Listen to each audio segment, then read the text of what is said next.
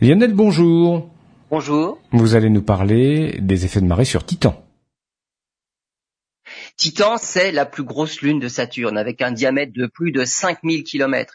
Tout comme pour le système Terre-Lune, les effets de marée font grandir l'orbite du satellite. Dans le système Terre-Lune, les forces d'attraction de la Lune sur la Terre font ralentir la vitesse de rotation de la Terre sur elle-même. La longueur d'une journée ne fait qu'augmenter, et parallèlement, la Lune s'éloigne de la Terre de près de 4 cm par an. On dit que la rotation de la Terre est transférée vers l'orbite de la Lune. Il en est de même pour la plupart des satellites autour des planètes. Et avec les données de la sonde Cassini qui est restée 12 ans autour de Saturne et parmi ses satellites, les scientifiques ont pu mesurer que Titan s'éloigne de Saturne de 11 cm par an. Mais cette valeur est 100 fois plus élevée que prévu. Ce résultat n'est cependant pas tout à fait inattendu car selon les travaux d'un astrophysicien américain, cette valeur relativement élevée de l'éloignement de Titan serait le résultat du refroidissement interne de Saturne.